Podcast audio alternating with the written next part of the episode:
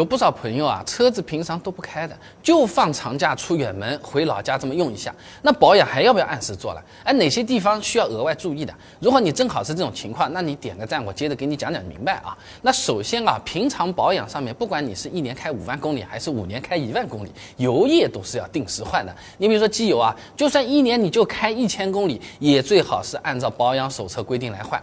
机油劣化的主要形式呢，有氧化变质和污染变质。机油里面添加它的这些抗氧化剂，它是会慢慢的降解失效的。你家菜油放在那边也会变坏的啊。所以就算开的少，机油也要定期换，一年换一次，本身也不算是太贵，问题不大。还有呢，就是轮胎、雨刮这种橡胶件，你停那儿不动，它也是会自然老化的啊。美国国家公路交通安全管理局它有个建议的啊，超过六年的轮胎呢就要考虑更换了，超过十年的轮胎就不能再接着用了。只要年份上来了，就算你看起来好新嘞，哎，只开了一万公里嘞，花纹还很真嘞，一样要检查要更换啊！而且呢，如果车子经常是露天停在那边，经常被暴晒，轮胎就更加要注意了啊！那美国橡胶制造协会也查了个资料，他们做了个调研啊，他们的亚利桑那州啊，平均环境温度比较高的，紫外线辐射也是相当强的，脖子都能晒成红色的。统计出来的这个轮胎损坏率啊，是显著高于其他州的。所以说，啊轮胎经常晒太阳，室外温度还很高，那真的老化也是会更快的。也许我们人也一样啊。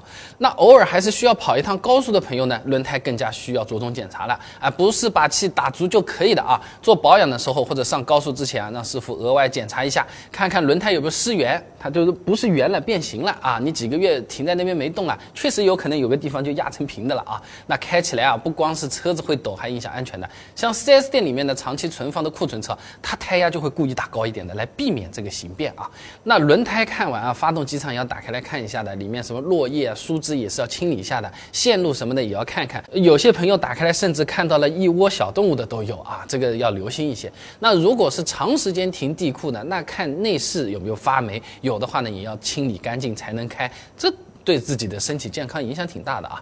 那等到假期结束了，车子用完了又要停着呢，那接下来我说的这几点也要额外留心一下，去洗个车吧啊，把这个鸟屎啊、泥沙啊这些都冲冲掉，车里面也搞搞卫生啊。后排掉在地毯上的什么零食啊、碎屑啊什么的都都给它清清掉。然后呢，停好车子再套个车衣，行车记录仪也是可以考虑拔掉的，免得一直偷电。只要电瓶状态正常，撑到过年再用，问题也不会太大。然后呢，把胎压适当调高一点，一般呢打个三点零公斤。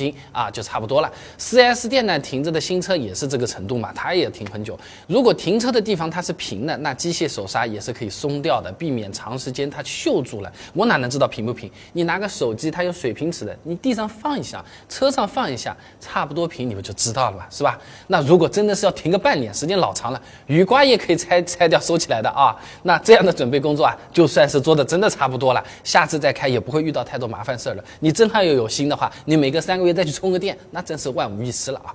那车子就放个长假回老家这么开一下呢，确实不少朋友。那你们有可能啊也想过这个问题：我平时停着不动，停在那边，每天我要亏掉多少钱？啊，二十万的车子和十万块钱的车子停着不开，亏掉的钱会相差多少？哎，我这个视频以前可给大家算过的，比你想象中高的多的多了啊！想知道这些内容挺简单的，关注我，点我头像进主页，直接搜索关键词“亏钱”，现成的视频现在就能看。